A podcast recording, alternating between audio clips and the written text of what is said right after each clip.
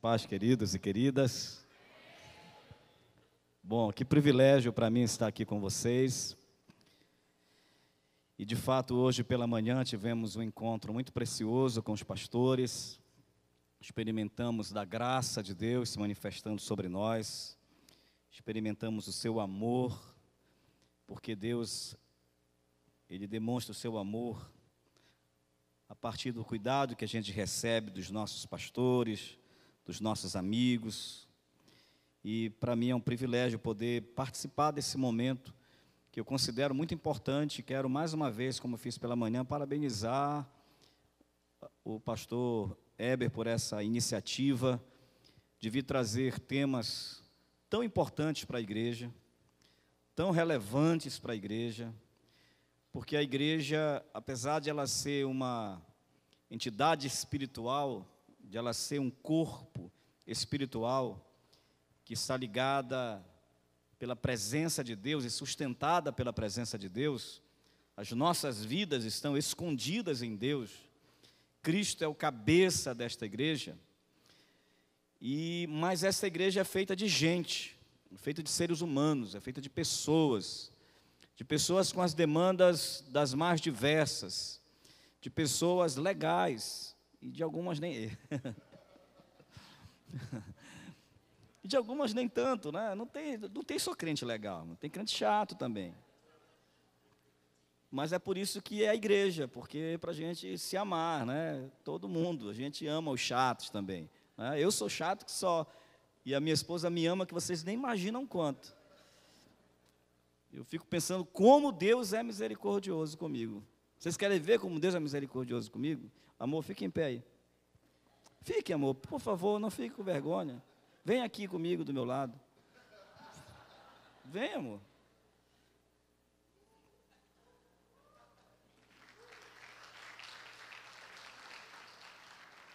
Deus não é misericordioso?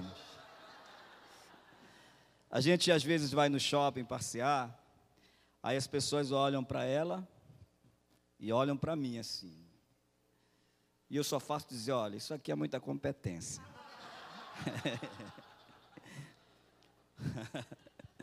só para quebrar o gelo, viu, irmãos? Porque hoje é, dia, é noite de rir, mas é noite de chorar. É noite de a gente visitar os nossos sentimentos, de a gente viajar para dentro das nossas almas, de a gente vasculhar as nossas dores, sim, de a gente dar uma uma mexida em algumas feridas que muitas vezes a gente faz questão de não mexê-las, que estão ali escondidas, protegidas, embaixo de um curativo, paliativo, mas que nunca saram, porque nunca são tocadas, porque nunca são mexidas, porque a gente tem medo de mexer com elas. E neste seminário a proposta é exatamente isso: é que a gente faça essa visitação para nós mesmos e compreendamos quem nós somos nesse mundo e vejamos essa tríade que é cada um de nós. Nós somos uma tríade, nós somos, e quando eu falo em tríade aqui, nós temos os músicos, nós somos uma tríade perfeita, que quando somos tocados, nós simultaneamente nessa tríade, o que é que acontece, Hudson Nobre, meu querido, quando uma tríade de notas são tocadas? Simultaneamente um acorde, uma harmonia, né? Então, essa, essa tria de corpo, alma e espírito, elas precisam estar afinadas, e quando Deus nos usar, precisa todas essas cordas estarem afinadas para que a gente ouça um acorde, onde Ele vá traçar a sua melodia nas nossas vidas e a nossa vida seja uma harmonia. Agora eu vou Desculpa, gente.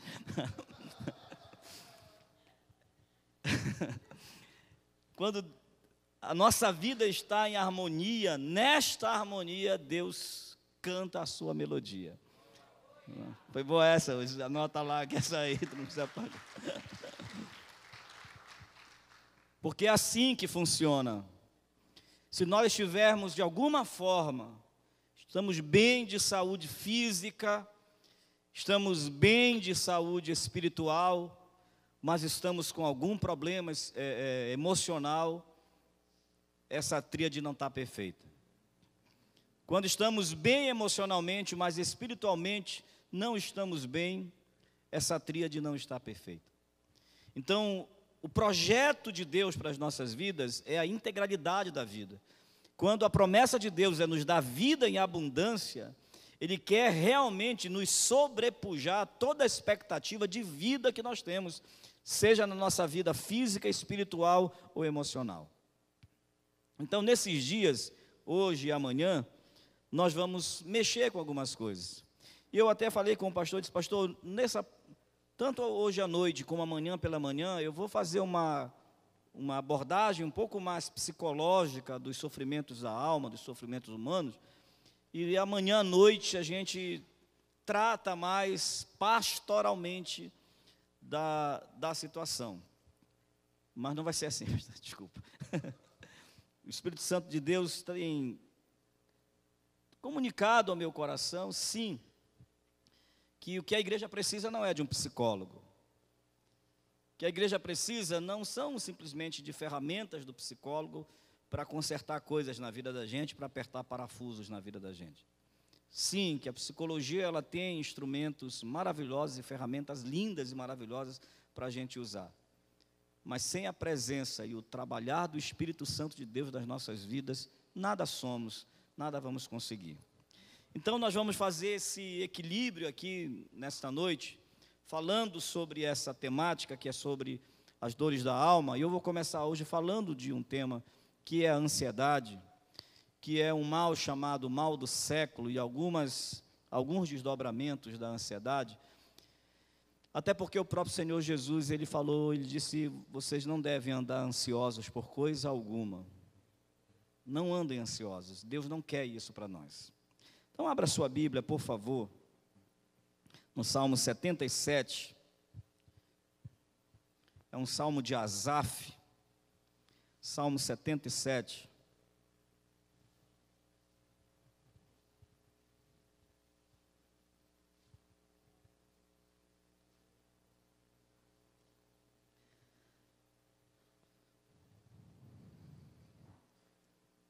Todos acharam? Clamei a Deus com a minha voz, a Deus levantei a minha voz, e Ele inclinou para mim os ouvidos. No dia da minha angústia, busquei ao Senhor, a minha mão se estendeu de noite e não cessava, a minha alma recusava ser consolada. Lembrava-me de Deus e me perturbava, queixava-me e o meu espírito desfalecia. Sustentaste os meus olhos vigilantes, estou tão perturbado que não posso falar. Considerava os dias da antiguidade, os anos dos tempos passados.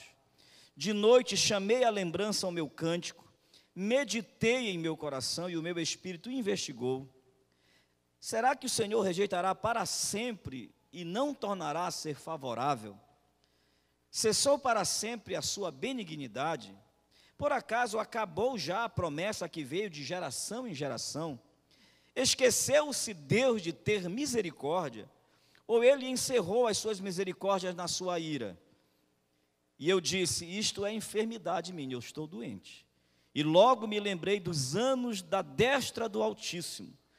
Lembrar-me-ei das obras do Senhor, certamente que me lembrarei das tuas maravilhas da antiguidade. Meditarei também em todas as tuas obras e falarei dos teus feitos. O teu caminho, ó Deus, está no santuário. Que Deus é tão grande como o nosso Deus. Tu és o Deus que fazes maravilhas. Tu fizeste notória a tua grande força entre os povos. Com o teu braço remiste o teu povo, os filhos de Jacó e de José. As águas te viram, ó Deus, as águas te viram e tremeram. Os abismos também se abalaram. Grossas nuvens se defizeram em água, os céus retumbaram, as tuas flechas correram de uma ponta a outra, a voz do teu trovão repercutiu-se nos ares, os relâmpagos, relâmpagos alumiaram o mundo, a terra se abalou e tremeu. Pelo mar foi o teu caminho, e tuas veredas pelas grandes águas, e as tuas pegadas não se conheceram. Guiaste o teu povo como a um rebanho, pela mão de Moisés e de Arão. Querido Pai, em nome de Jesus, sei que o teu povo está de coração aberto para a tua palavra e que a tua palavra venha com toda a força e com toda a graça que é comum da tua palavra sobre nós. Que haja uma chuva de graça neste lugar, de cura e de libertação para a tua glória, em nome de Jesus. Amém, amém e amém. Quando a gente olha para esse texto, nós olhamos um ser humano agitado. Se você for olhar cuidadosamente para cada versículo desse texto, você vai ver uma pessoa agitada, uma pessoa que não consegue dormir, uma pessoa que de noite está sendo bombardeada por pensamentos, pensamentos acelerados, uma insônia terrível parece que toma conta desse do autor deste salmo. Ele está cantando aquilo que ele viveu em um momento. E esse momento é um momento de agitação e de angústia. É um momento de uma ansiedade muito muito clara, que fica muito notória. O estado ansioso que está Asaf nesse dia que ele relata neste salmo. As lembranças que ele, que ele tem, ao mesmo tempo que ele, que ele chama as suas lembranças para de alguma forma trazer alívio, parece que o efeito é contrário. Quando ele lembra de Deus, ele geme. Quando ele lembra das coisas de Deus, ele sofre. Quando ele lembra das experiências que ele teve com Deus, há uma espécie de sofrimento nele. Ele está se sentindo, se você for observar, abandonado. Ele está vivendo uma ansiedade muito intensa, de, de pensamentos acelerados e turbilhões de pensamentos ele está se sentindo solitário, abandonado, ele está duvidando, ele está, de alguma forma, em algum momento, duvidando da misericórdia de Deus. Ele está questionando, como se Deus tivesse tido um surto de, de despersonalização, como se Deus esqueceu-se que Ele era Deus. Será que ele esqueceu que Ele é benigno? Será se Deus se esqueceu que Ele é bom? Será se Deus esqueceu que Ele é o Deus referido como Deus da misericórdia? Será se Ele esqueceu que Davi cantou sobre Ele, que Ele é o pastor que não nos deixa faltar nada? Será se na sua ira, será se ele está tão descompensado? Será se ele está tão irado, com tanta raiva, que ele esqueceu que eu existo, que eu estou aqui? A minha lembrança sobre Deus é perturbadora, eu não consigo ter essa ideia de que Deus esteja presente e esteja percebendo isso. E eu pergunto a vocês: será se muitas vezes a gente não se sente assim? Como se Deus tivesse esquecido que Ele é o nosso Pai? Como se Deus tivesse esquecido de que a gente existe? Quando Ele diz: Tu remiste o teu povo com o teu braço, as águas te viram, Deus, e tu operaste maravilhas, tu fizeste tanta coisa, tantas maravilhas tu, tu realizaste. Parece que é outro Asaf. Na segunda parte do texto, parece que a gente tem outro Asaf aqui. Na primeira parte, é um Asaf angustiado, é um Asaf sofrido, é um Asaf ansioso. E na segunda parte em diante, é outro Asaf. Quer ver? Veja o versículo 10, quando ele diz: Eu disse, isso é coisa da minha cabeça. É mais ou menos na linguagem atualíssima, é isso que ele está dizendo. Isso é coisa da minha cabeça. Isto é doença minha. Eu vou segurar aqui só para que a gente, isso aqui é só para que a gente entenda que o ser humano ele é assim, que todos nós estamos sujeitos a passar por isso. Para que a gente não pense que depressão, que ansiedade, que problemas psicológicos, que qualquer um de nós está imune a isso porque nós somos crentes. Que nós não podemos passar por isso porque nós somos crentes. que esse negócio de procurar ajuda psicológica é coisa de doido e que nós não podemos passar por isso. Isso não é verdade. Então, nessa noite, nós vamos tentar gerar em nós essa consciência, primeiro, da nossa fragilidade. E essa ideia da nossa fragilidade não é para a gente se tornar vulnerável e ficar aí, agora pronto, eu fiquei doido, irmão. O pastor disse que todo mundo é meio doido. Hoje eu falei isso, né, de manhã. Mas só para a gente entender que todos nós estamos sujeitos. E quando a gente pensa nisso, nasce em nós uma coisa chamada misericórdia. Porque a gente passa a olhar para o outro com um olhar de misericórdia. A gente já não julga mais o outro pelo sofrimento dele, mas a gente estabelece um vínculo de misericórdia. E uma igreja misericordiosa é uma igreja onde cada membro cuida um do outro. Amém, queridos? Então, vamos começar começar falando de ansiedade. O que é ansiedade? Algumas pessoas dizem: Ah, eu estou tão ansiosa hoje. Por exemplo, nós estamos agora no mês das férias. Quem vai viajar no, aqui no mês de férias? Quem vai fazer alguma viagem assim? A viagem, alguém vai fazer a viagem dos sonhos? Ali vai ter a viagem dos sonhos.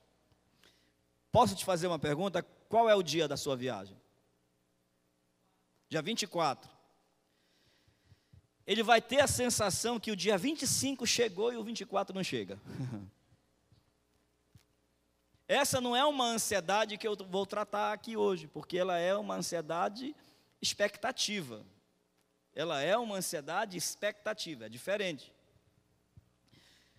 Alguém aqui, infelizmente, já foi assaltado alguma vez? Que pergunta, né, irmãos? Já até quem, quem não é assaltado já já está fora desse, desse, dessa elite. Eu fui assaltado, eu fui assaltado seis vezes. Eu estou um grau lá em cima. lá ainda fui sequestrado. Antes, eu andava pela rua, andava de carro, parava no sinal, e eu nem percebia que passava moto do meu lado, que passava bicicletas. Depois desse, desses seis episódios, já não é mais a mesma coisa. Quando eu paro no sinal, já estou olhando de um lado para o outro, já fico meio apreensivo, eu já fico ansioso. O, o, quando eu, eu tiro o cinto, eu já nem tiro o cinto antes de entrar na garagem de casa, porque antes que eu fazia? A Joelma chega, abre o portão e eu tirava o cinto. Só que o cinto dava uma segurada aqui no banco do carro. E quando eu ia sair, o cinto batia no, no vidro e fazia assim. Dava três batidas no vidro. O cinto do carro. E foram as mesmas batidas que o, um que me assaltou faz, fez comigo. Ele pegou, chegou no vidro do carro, pegou o revólver e bateu três vezes. E eu olhei e disse, é um assalto, pois legal. Então agora eu não tiro mais o cinto, porque todas as vezes eu me assusto. E aí eu tenho que me recuperar para poder entrar. No... Então eu não tiro mais, eu já, entro e tiro só lá dentro. Para não, então quando eu tiro, já encosto lá. Isto é uma, um estado de alerta, uma ansiedade natural a um evento traumático que eu passei. Agora, se eu não consigo mais sair de casa, se eu não consigo mais parar em sinal, se eu travei de modo que eu não consigo mais passar perto de ninguém que esteja com uma bicicleta, por exemplo, aí eu já estou com uma ansiedade que extrapolou o nível do natural, do normal, que entrou para um nível clínico, para um nível de adoecimento. Então todos nós, nós temos a nossa esse estado de alerta que foi dado por Deus. Deus nos deu isso. As experiências que a gente passa, seja a criança que mete um dedo na tomada, pega choque, ela não vai mais fazer isso lá, porque ela vai ficar com medo. O medo é gerado, o medo é patrocinado, o medo é ensinado pelos nossos pais a nós e nós ensinamos aos nossos filhos. É muito comum as mulheres terem medo de barata, porque as mães ensinaram isso, quando vem barata, na, sai correndo. E os homens, geralmente, só, tem dois tipos de homem com relação a barata. Só dois tipos. Tem aqueles que têm medo de barata e aqueles que dizem que não têm. Só tem esses dois tipos. Os que, os que têm medo e os que dizem que não têm. Então, o homem, como ele quer ser o provedor, o protetor, ele finge que não tem medo, ele está morrendo aqui por dentro. Mas ele vai lá para ser o herói da casa. E o menino, o filho, ele vai copiar o pai. Então, fica sendo ensinado que meninas têm medo e homens não têm medo. Ou seja, que meninas têm medo e homens mentem. então, os medos são ensinados. Quantas, quantas vezes nós ensinamos, está trovejando, o menino está fazendo bagunça, olha, papai do céu está brigando. E a gente ensina esses medos para as crianças. Alguns, de fato, para proteger-nos das circunstâncias da vida. Dizemos, olha, cuidado quando você for atravessar uma rua, olhe para os dois lados. Se chegar algum estranho próximo a você, não fale, não converse com estranhos. A gente vai ensinando, isso vai se é, institucionalizando dentro de nós como algo que é para a nossa proteção. Então, essa ansiedade e esse medo, eles vêm como esse estado de alerta diante de ameaças reais. Agora, isso pode ser desencadeado numa fobia. Quem aqui fica paralisado diante de um inseto como barata, aranha, tem realmente um, um pavor. É pavor, é pânico. Já ouviram falar de corofobia? Quem lembra o que é corofobia? É medo de palhaço. Tem gente que tem, tem trauma de palhaço. Minha filha é uma. Ela tem maior trauma de palhaço. Não sei se a Meire se lembra da experiência da Carol. Porque um palhaço fez ela dançar, andar com ele. E foi um trauma para a vida dela, ela não quer nem saber. Ela, quando ela chama alguém de palhaço, ela realmente está ofendendo. então, queridos, a ansiedade, ela extrapolando esses esses limites de uma experiência que a gente segura, mas não nos trava, ela é ansiedade natural, ela é um dispositivo que nós temos para nos proteger. Para nos proteger de ameaças reais, para nos proteger de perigos eminentes, para nos proteger e para preservar a nossa vida. Agora, nós somos seres emocionais. E as emoções, elas são subjetivas. E quando eu digo que as nossas emoções são subjetivas, é que cada um é cada um. Que cada um sente e reage do seu próprio modo, do seu próprio jeito, da sua própria forma. Que nós reagimos diante das circunstâncias da vida, cada um de forma específica. Que mesmo que a gente, que alguém chegue no meu consultório, por exemplo, para falar que, que está com depressão, se vem outra pessoa e diz eu estou com depressão e mais outro e mais outros, eu não vou fazer um tratamento em série e passar uma receita que vai ser igualzinho para todo mundo, porque cada ser humano é subjetivo, tem a sua subjetividade, tem a sua individualidade e age do seu próprio modo. Essa talvez seja, eu falei isso de manhã, e esta seja a coisa mais importante que a gente, para nos fazer estabelecer relacionamentos sadios, firmes, é a gente levar em consideração o jeito de ser do outro, a subjetividade do outro. Então, toda emoção, ela é uma experiência subjetiva e ela também vem acompanhada de manifestações fisiológicas. Então, o que nós vamos falar aqui com relação medo, ansiedade e muito rapidamente sobre a síndrome do pânico, Eu vou fazer algumas perguntas, mas você não precisa levantar a mão. Eu tenho acompanhado muitas pessoas e hoje uma das coisas mais presentes no consultório é a ansiedade e todos os seus desdobramentos.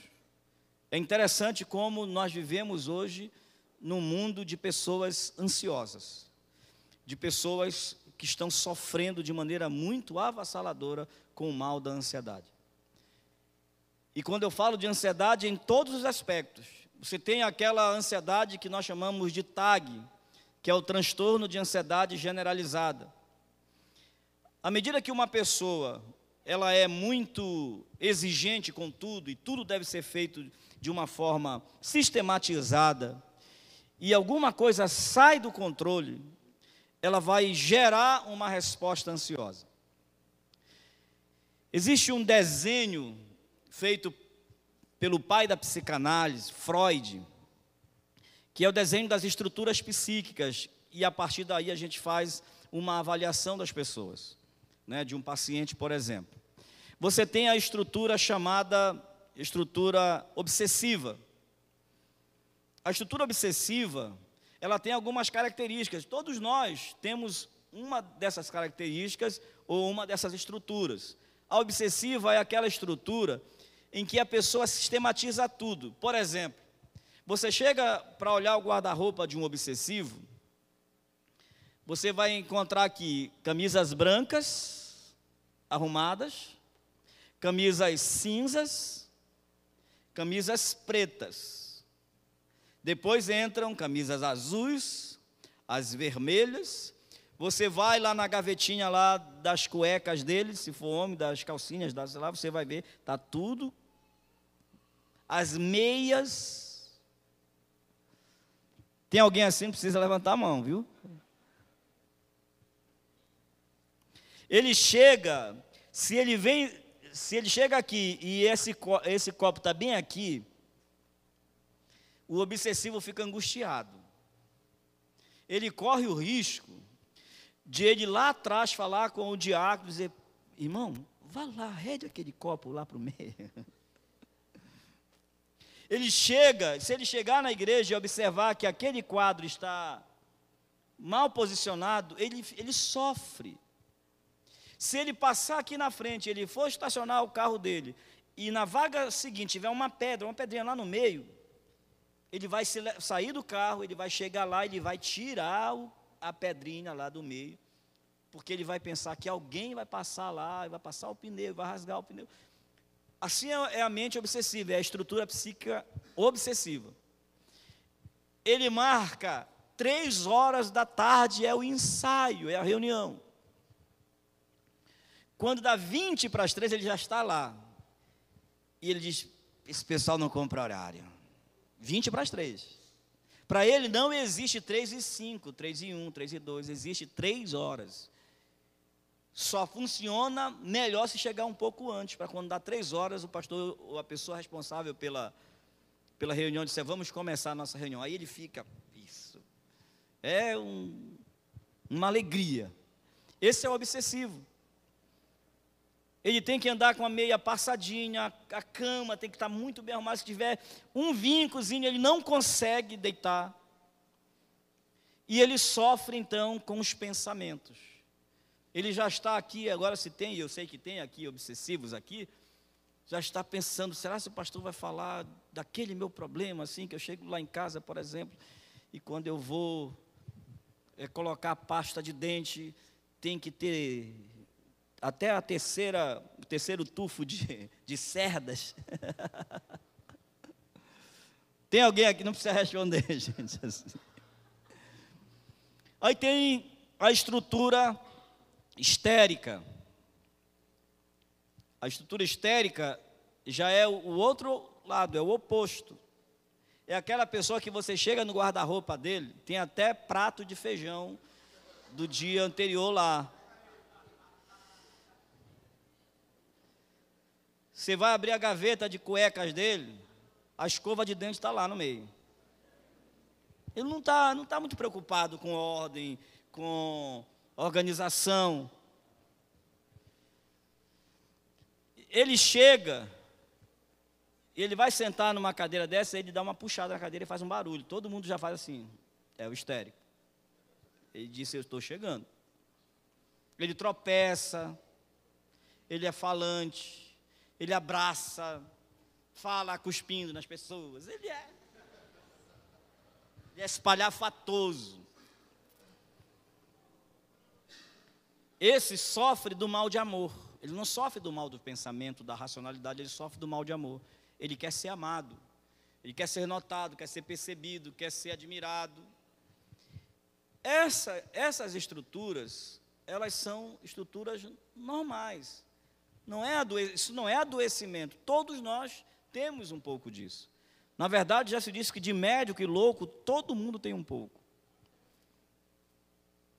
Então isso é natural. Agora, existem as neuroses, que dependendo da estrutura da pessoa, da estrutura psíquica da pessoa, ela vai ter uma resposta diferenciada. Ela vai responder de modo diferente. Quando a gente pensa então na ansiedade, na ansiedade, como falei, natural, que é uma resposta a um perigo iminente, o obsessivo ele vai chegar num lugar ele vai dizer, dá não sai, amor, deixa eu fazer uma olhada. Que ele vai. A histérica ou o histérico, ele vai chegar no lugar, ele já vai ver o irmão, o irmão da igreja. Ele não vai reconhecer que é o irmão, ele vai dizer, lá vem, lá vem, lá vem, lá vem, olha. Vai, já, já vai assaltar a gente. Espera aí, é o irmão, é o, é o pastor da igreja, rapaz. Que é isso? Por causa dessa falta de, de foco, né, de, de, de cuidado. Então você vai ver que vocês vão começar a identificar algumas coisas aqui em vocês. Então, os transtornos de ansiedade, eles têm, nós vamos ver aí, a síndrome do pânico, existe a síndrome do pânico e existe o ataque de pânico que às vezes não é da síndrome do pânico, às vezes é um ataque só, e isso eu quero deixar bem claro aqui, porque eu fiz uma vez lá na igreja uma sequência de palestras sobre esse tema, na época eu falei sobre é, qual a sua dor, era o tema da, da sequência. E aí algumas jovens da igreja disseram, olha, cada vez que o senhor fala alguma coisa, eu digo, é isso que eu tenho. Falei de ansiedade, você diz, é isso. Falei de solidão, é isso. Falei de depressão, é isso. Você é, deixa um pouco para as outras pessoas, pelo amor de Deus. Né? Você quer tudo para você. Então, se você um dia teve um ataque de pânico, de repente lá no shopping, você estava lá no shopping e deu uma travada em você. Você olhou para os lados e você teve a sensação de que você estava num lugar absolutamente estranho você ficou imóvel, suou muito e você não sabia o que fazer ali naquele momento. Vou perguntar, mas vocês não precisam. Alguém já, já passou por isso? Isso pode ter sido apenas um ataque de pânico, por conta de alguma ansiedade, de alguma coisa que você esteja vivendo ou estivesse vivendo naquele momento, seja lá no trabalho, seja na família, seja uma discussão com o marido, seja um, uma esperança frustrada, e naquele momento ali você teve um ataque de pânico e nunca mais isso aconteceu. Isso aí não se caracteriza como síndrome do pânico. Só para a gente, porque a gente vai começar a falar de sintomas, a pessoa diz: Eu tive isso, eu, eu então eu tenho síndrome do pânico. Agorafobia a síndrome do pânico, geralmente, ela vem acompanhada de agorafobia, que é justamente essa sensação de você estar, às vezes, num lugar com muita gente, num espaço aberto, mas você imaginar que não tem lugar para você fugir. Tem a, a fobia específica, aí entra aquelas fobias que a gente falou algumas aqui, medo de altura, medo de insetos. Geralmente as fobias, elas são um deslocamento de alguma energia psíquica, de algum trauma que a gente teve desde a infância e que se desloca para um objeto que nós chamamos de objeto fóbico. Então, por exemplo, conta essa história de uma de uma de uma moça que ela estava em estado catatônico, estava doente, e ela não conseguia se, se mexer. E a partir de um tratamento, ela começou a reagir, mas ela não conseguia beber água num, num, num certo tipo de recipiente. Ela não conseguia beber água. E o terapeuta, ela, ela, tinha, ela tinha repulsa, era algo assim, é como se ela tivesse fobia daquela, daquele objeto. Na sequência dos tratamentos, se descobriu o que foi que aconteceu. Ela começou a falar e falar espontaneamente, até que um dia ela relatou que o cachorro da casa entrou um dia e bebeu água num copo que tinham deixado em cima de uma mesinha. E isso para ela foi traumático. Mas passou. Aquilo ali aconteceu, mas passou. Quando ela adoeceu, esse evento veio como uma grande energia na cabeça dela, no psiquismo dela, e foi e se deslocou para o objeto, de modo que ela não conseguia, tiveram que trocar a forma de ela beber água. Uma experiência de alguém, por exemplo, uma pessoa, é um, um outro caso muito interessante, duas irmãs que amavam o mesmo rapaz, só que a, uma namorou e ia casar com, com o rapaz, mas não sabia que a irmã também era apaixonada pelo rapaz, e a irmã não revelava para ninguém. E no dia próximo, no dia próximo ao casamento, essa irmã que ia casar sofreu um acidente e morreu. Ela estava noiva e a, daqui a pouco tempo ela ia casar e ela morreu. E veio sobre a irmã, depois de alguns dias da morte da irmã, o, esse deslocamento dessa, dessa energia que estava presa nela, ela ficou com o, a mão direita paralisada, o braço direito todo paralisado. Foi aos fisiologistas, aos fisioterapeutas, ortopedistas, aos neurologistas, fizeram todos os exames e não tinha fisiologicamente nada que comprometesse, que pudesse justificar esse, essa paralisia da mão esquerda, da mão direita, do braço direito dela. Então se identificou que era um problema psicológico, uma energia acumulada que se deslocou para lá. Ela foi, começou a ser tratada por um profissional, por um terapeuta, um psicólogo, até que ela relata o fato de ela muitas vezes se imaginar no lugar da irmã casando com aquele rapaz. No lugar da irmã casando com o rapaz. Agora imagine, se ela vai para o lugar da irmã, a sensação que se tem é que ela estava desejando que a irmã morresse. E a irmã morreu. E ela se achou culpada. Como ela se achou culpada pela morte da irmã, o braço direito dela paralisou. Por quê, irmão? Porque era o braço da aliança, do noivado. Veja como é uma coisa bem, bem louca, bem estranha na mente do ser humano. É como se ela estivesse fazendo morrer nela, junto com a irmã, essa possibilidade do noivado. Quando se identifica isso, que ela verbaliza isso, que ela fala isso, ela passa a se movimentar normalmente. Isso se resolve, porque essa energia que foi deslocada era que estava causando isso. Assim acontece com a ansiedade. Muitas vezes um problema lá na infância. Imagina, por exemplo, aquela criança que um dia na, em casa, estava brincando e bateu no móvel, bateu na mesa e derrubou um vaso e a mãe saiu de lá gritando: Menino desgraçado! Você já percebeu que as lembranças que nós temos, que mais nos causam emoções, são aquelas lembranças de, desses impactos emocionais. Então, uma criança que ela, ela recebe esse impacto de um grito diante de alguma coisa que aconteceu, ela pode chegar na idade adulta com essa sensação de que a qualquer momento ela vai ouvir aquele grito.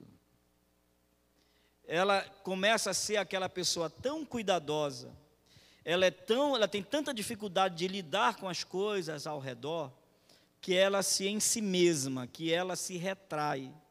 A ansiedade dela de não de não quebrar as coisas, de não prejudicar ao seu redor, para não ter aquela voz gritando sobre ela, faz com que ela seja alguém que você diz, poxa, você pensa assim, ela é tão tranquilazinha, e você imagina que ela não é ansiosa. Porque quando a gente pensa em ansiedade, como é que a gente visualiza a ansiedade numa pessoa? É aquela pessoa agitada, às vezes ela está travada, trava, porque existe uma voz de comando o tempo todo sobre a cabeça dela, dizendo: para!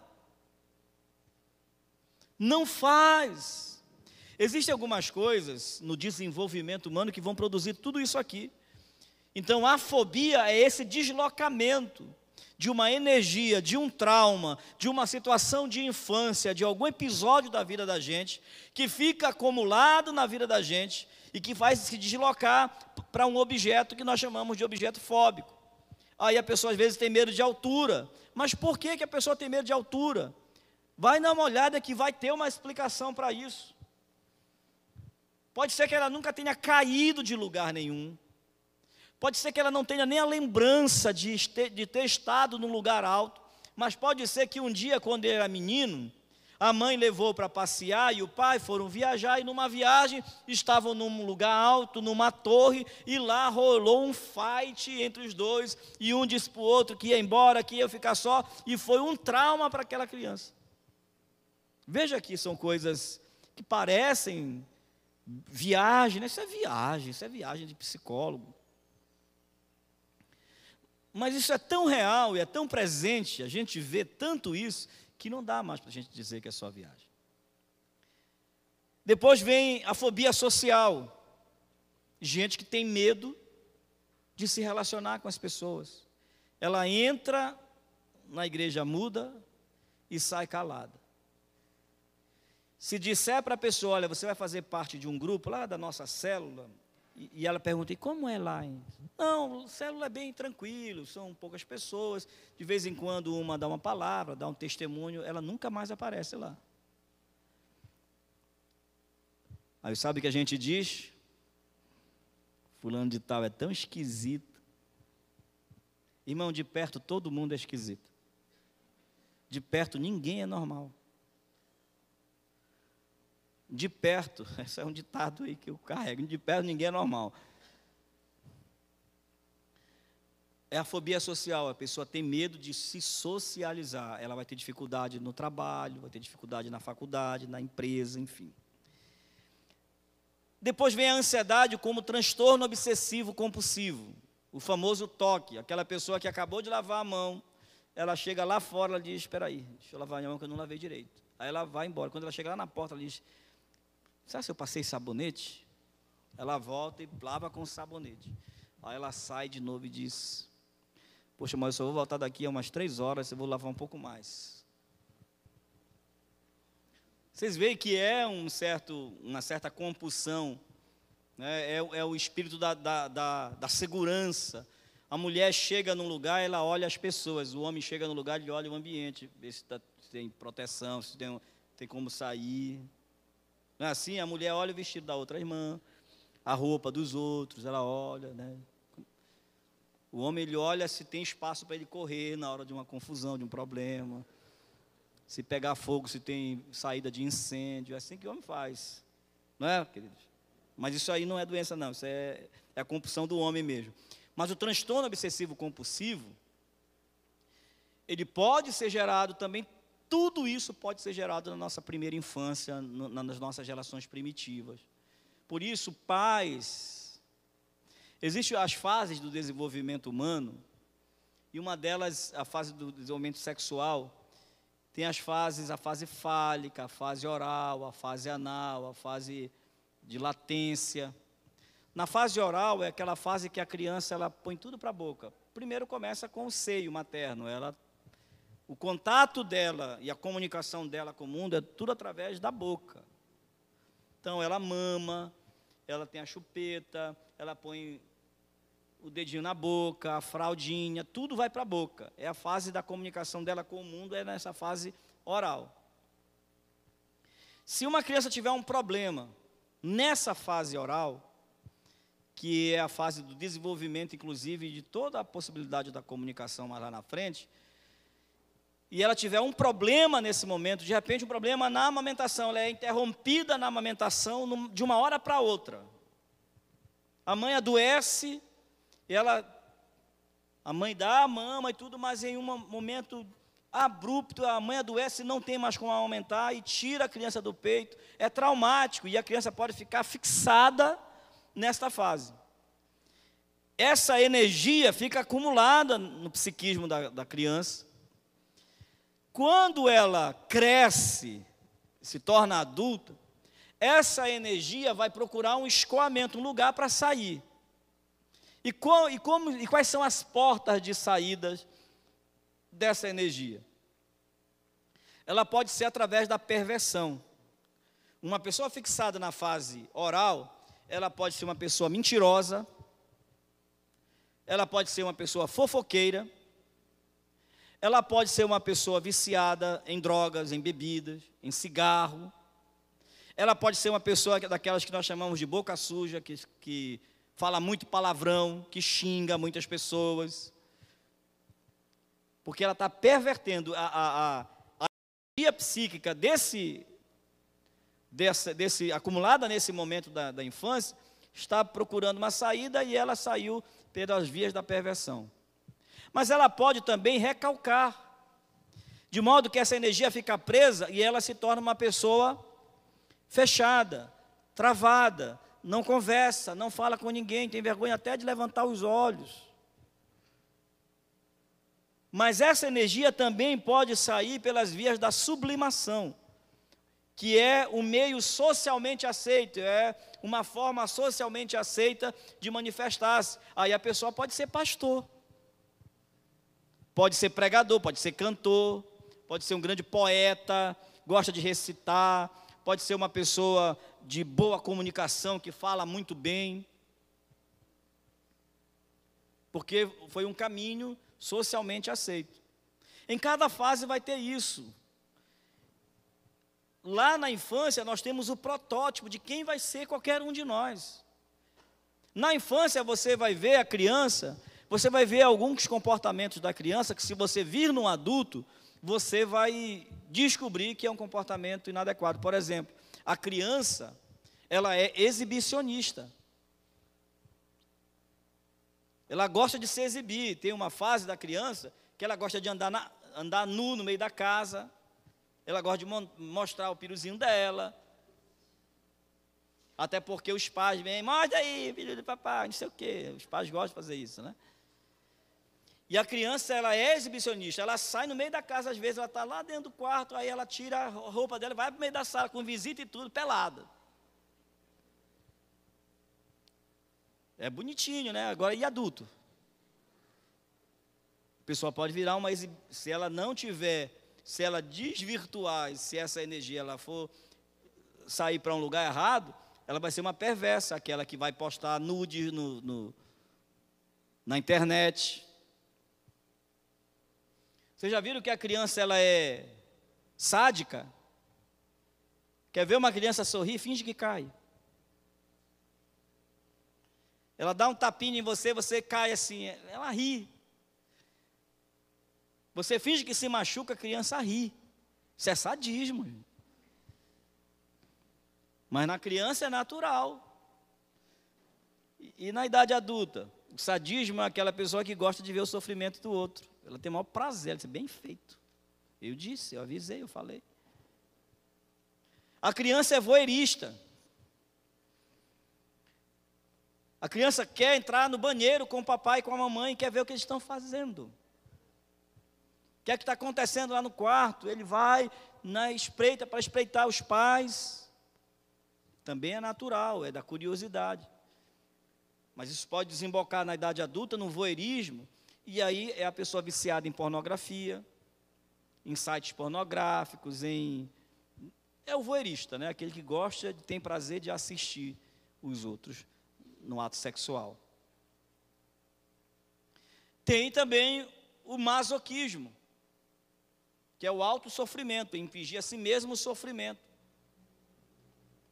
A criança, às vezes, a mãe vem e castiga, mas ele pisa e ele faz mesmo que ele sofra. Ele vai, mete o dedo dentro da garrafa, ele sabe que, ele vai, que vai doer, mas ele faz isso depois para tirar, amigo. Mas na idade adulta, isso pode desembocar para uma das parafilias, que são os desvios da sexualidade. Então veja que tudo nasce aí, tudo tem uma, um nascedouro, tem uma causa. A ansiedade também nasce a partir daí, dentro de uma casa onde se vive o, tempo todo nessa impressão de que a tragédia vai acontecer, casais que vivem o tempo todo naquela na eminência da separação, gera nos filhos a eminência da perda. E a eminência da perda gera a eminência do abandono, e a eminência do abandono gera a ansiedade, porque a pessoa vive o tempo todo em estado de alerta. Vem os, trans, os transtornos de estresse pós-traumático, vem o estresse agudo. O estresse agudo é o momento do alerta do estresse. Quando você tem um surto imediato, você descobre, eu não consigo mais me controlar, eu estou já tendo, já tratando mal as pessoas, não consigo mais tratar bem ninguém, está complicado, está difícil. É o estado de alerta. Depois ele se desenvolve para o estresse crônico e depois para a finalização, quando a pessoa já vai sofrer de uma de uma falência múltipla orgânica. Então, o cuidado é que é estresse agudo é terrível, mas é, é o sinal de alerta. É hora de parar, de pensar. Aí vem a TAG, o transtorno de ansiedade generalizada, os ataques de pânico, agora a fobia, como eu falei, eu vou dar uma, uma passada aqui bem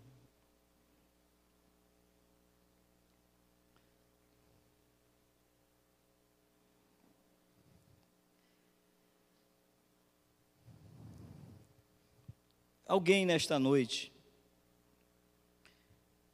conseguiu identificar alguma coisa desse, dessas poucas informações? Você não precisa levantar a mão. Só você olhar para você mesmo. Quando olhamos para o salmista,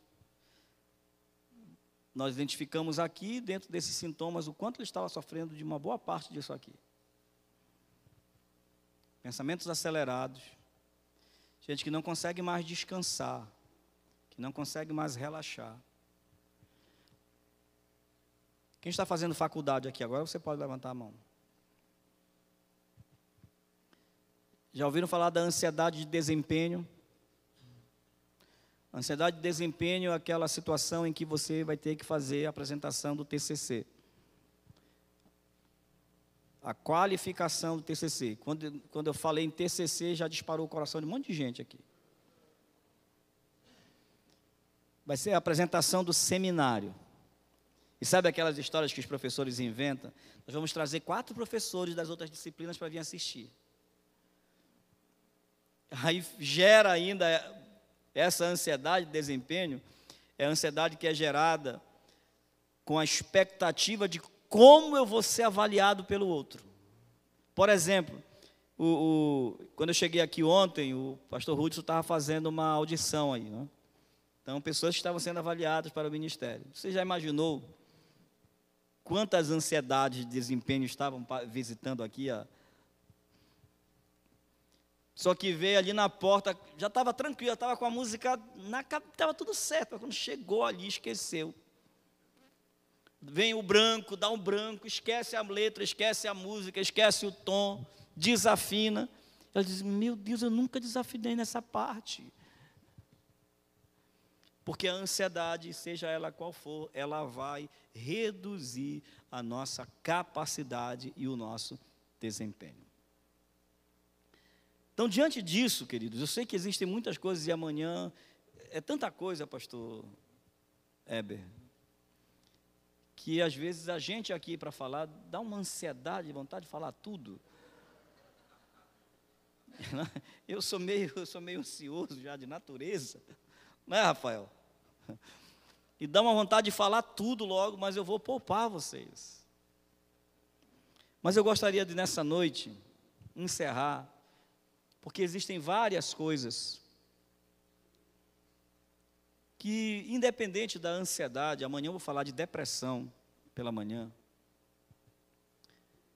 mas independente de qual seja o sofrimento, eu sei que nesta noite eu tenho pessoas aqui neste auditório que estão sofrendo com alguma mazela emocional, com algum mal emocional.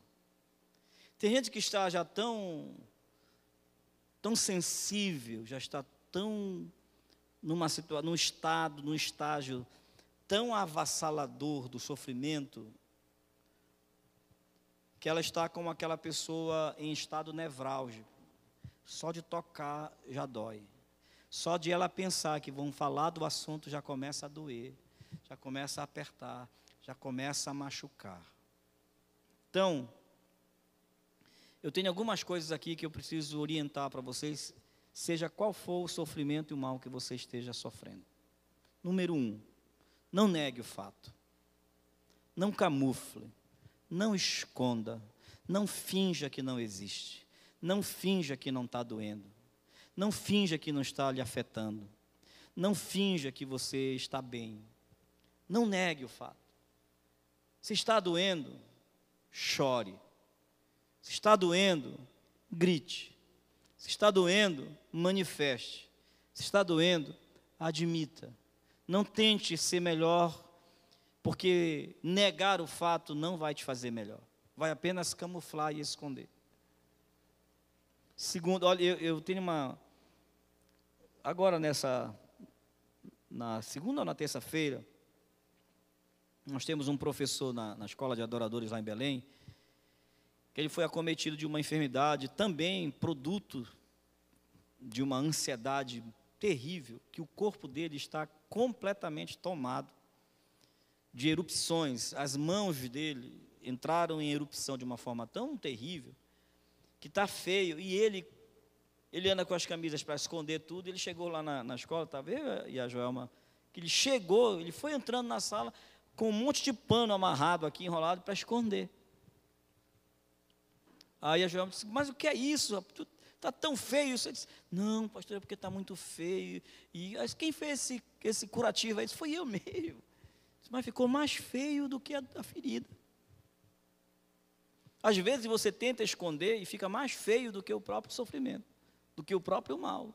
Não tente esconder, admita, não negue o fato. Segundo, identifique e registre no caso da ansiedade, os agentes ansiogênicos, ou seja, da onde vem essa ansiedade, em que momento você se sente ansioso, em que hora do dia você se sente ansioso, diante de que evento e de que circunstância você se sente ansioso, diante de qual problema você sente que a ansiedade está maior, qual é de fato, identifique qual é o agente causador deste teu sofrimento, desta tua dor. Terceiro, Compartilhe com alguém de confiança. Procure alguém que você confie. Aquela pessoa para quem você vai ter liberdade de dizer: Eu estou passando por isso, isso, isso, isso, isso. Porque é difícil falar. É difícil admitir as nossas fragilidades, as nossas fraquezas. Se você tem o seu discipulador, ele é de confiança, se os seus pastores. Eu sei que os pastores aqui da igreja têm preparo para dizer a você, bom, isso aqui é, é caso de você procurar uma ajuda profissional, ou isso aqui nós vamos orar, mas você vai também procurar uma ajuda profissional.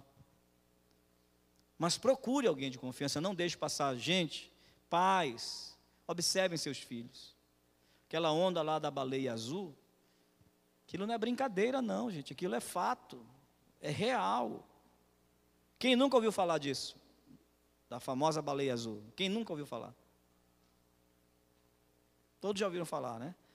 Aquele joguinho legal que, que tem na internet. Porque às vezes os filhos estão dentro de casa vivendo a maior solidão da vida deles e os pais não percebem. Em quarto lugar, busque ajuda espiritual. Vá para a Bíblia, para a palavra de Deus. Procure um parceiro que ore com você. Não é aquela pessoa, e tenha muito cuidado com isso, que se acha espiritual. Aquela pessoa que tem as revelações. Não, isso aqui é demônio. Você vai falar, ela é demônio. Né? E ela quer fazer uma sessão de descarrego com você, uma sessão de exorcismo naquele demônio. Tenha cuidado. Né? Qual é essa ajuda que você vai procurar, essa ajuda espiritual? Busque ajuda profissional. Se chegar no nível da, do sofrimento realmente se transformar num sofrimento clínico, não tenha vergonha de procurar um psicólogo. Você não precisa primeiro ir logo num psiquiatra, vá no médico, no clínico geral, relate o fato e ele vai encaminhar você para, para os demais profissionais. Faça exercícios de respiração e relaxamento. Em algum momento você está se sentindo ansiosa lá na sua casa, está tá vindo aquela sensação de, de pensamentos acelerados, de taquicardia, de respiração acelerada. Para, senta, Estenda os braços e respire. A, a respiração diafragmática. Né? Tente relaxar. Não vá sair pela rua correndo, gritando, pedindo socorro. Tenta relaxar. E especialmente, encha-se do Espírito Santo de Deus. Porque é o Espírito Santo o nosso maior ajudador, gente. Jesus disse: Olha, eu tenho que ir, eu vou ao Pai, e é necessário que eu vá, porque se eu não for, o Consolador não virá. Mas se eu for, eu rogarei ao Pai, e Ele vos enviará o Consolador. O Espírito Santo da verdade, que vos guiará em toda a verdade. Encha-se do Espírito Santo. Ele é o Paráclitos ou Paracletos.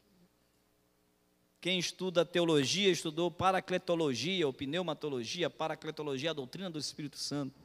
Paracleto é uma junção de duas palavras gregas. Paracleto, para é de paralelo, de estar ao lado de fato. Cletos é uma espécie de advogado, de alguém que auxilia, um auxiliador, um ajudador, um adjunto. É alguém que está do lado para conduzir você.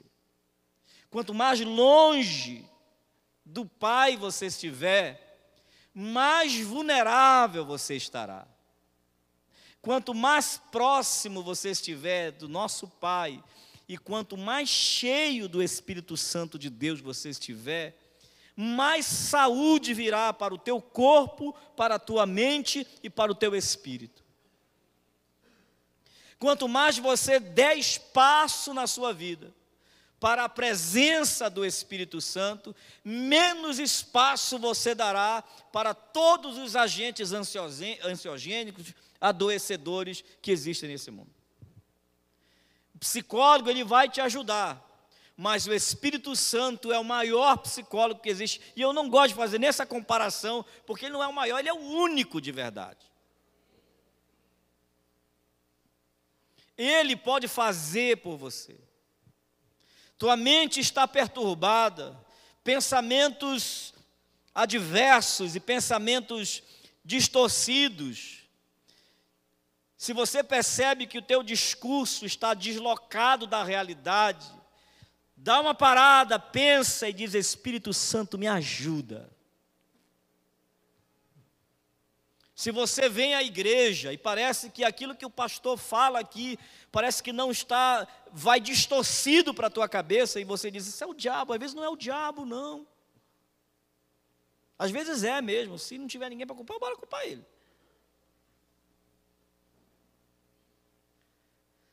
Mas às vezes é a sua mente que está adoecida, está ouvindo de forma diferente. E para nós, igreja, se nós não temos este sofrimento, glória a Deus, vamos ajudar as pessoas. Hoje eu falei com o pastor aqui na, no, no, no programa, na gravação do programa, e antes estávamos conversando. Falei de duas enfermidades que é muito comum também nos nossos dias, você já deve ter ouvido falar, do transtorno de humor bipolar. E às vezes a gente brinca com essas coisas. Ih, fulano está bipolar. A gente, a gente brinca algumas coisas, a gente não tem noção da gravidade que é. A gente chama para si, por exemplo, de ah, hoje eu estou deprimido. Não, você não está deprimido. Depressão não é para quem quer, não. Depressão não é um estado de tristeza, simplesmente. A pessoa pode dizer, eu estou triste. Hoje eu estou triste. Ela não está deprimida, ela está triste. A depressão é uma doença, é um transtorno mental. É doloroso. E o transtorno de um bipolar, ele é tão complicado, porque ele é um episódio de depressão e um episódio de mania. É um episódio de depressão, é um tempo de 30 dias, às vezes até mais, 20, 30 até mais dias, em que a pessoa entra no estado de topor, ela para, ela não consegue ter prazer em nada, o mundo fica cinza para ela. Depois de um tempo, ela se levanta um dia e vê o mundo todo colorido. E ela sai feliz da vida. Aí diz: Ah, Deus operou um milagre na vida da minha filha, ela está bem agora. Daqui a um mês você vai lá, e aí, irmã, como é que está a nossa querida? Está bem, né? Não, voltou de novo. Não sei o que é isso, esse demônio que não deixa minha filha. É o transtorno de humor bipolar.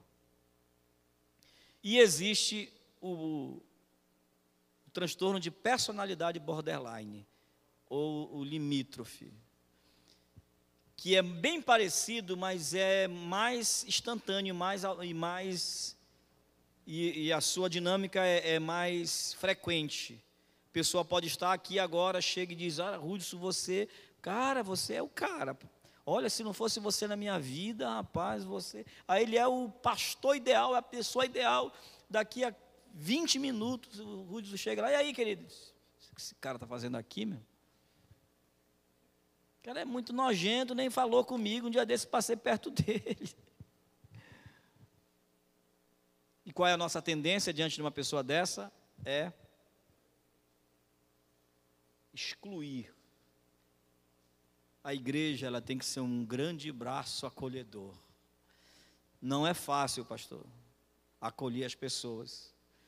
Como é difícil você no universo de 300, 200, 300, 500 pessoas, quantos sofrimentos nós temos?